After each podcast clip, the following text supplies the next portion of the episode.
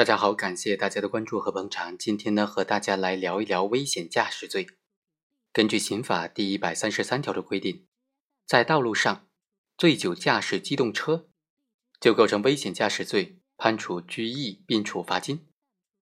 在司法实践当中啊，其实危险驾驶罪如果没有被抓现行的话，就很难追究他的刑事责任了。简单来说，醉酒驾驶如果没有被抓现行，那么。这个犯罪嫌疑人就很有可能逃避法律追究。今天呢，和大家来聊这样一个案件：张某和他的朋友喝酒，喝完之后呢，张某就开车回家。回家途中和酒店的保安发生了冲突，保安随即报警。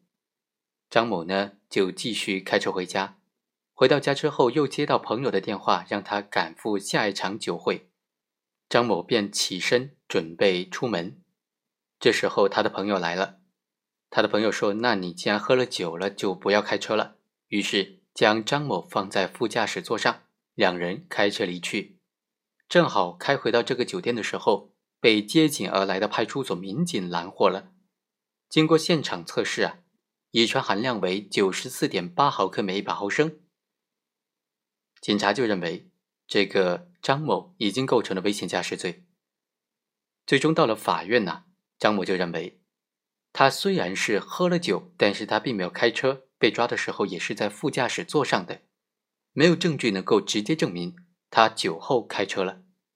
最终，法院经过审理就认为啊，醉酒驾驶是指在醉酒状态之下驾驶机动车的行为，只有驾驶机动车的人才能够构成危险驾驶罪的主体。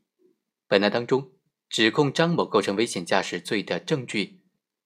是被告人在带回交警大队之后做的呼气式的酒精测试和抽血的乙醇含量鉴定，这个鉴定结果证实他当时确实是达到了最佳标准。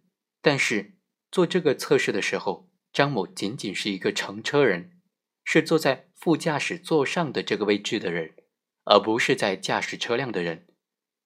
在此之前，被告人在驾车的时候有没有达到最佳的标准？属不属于醉驾呢？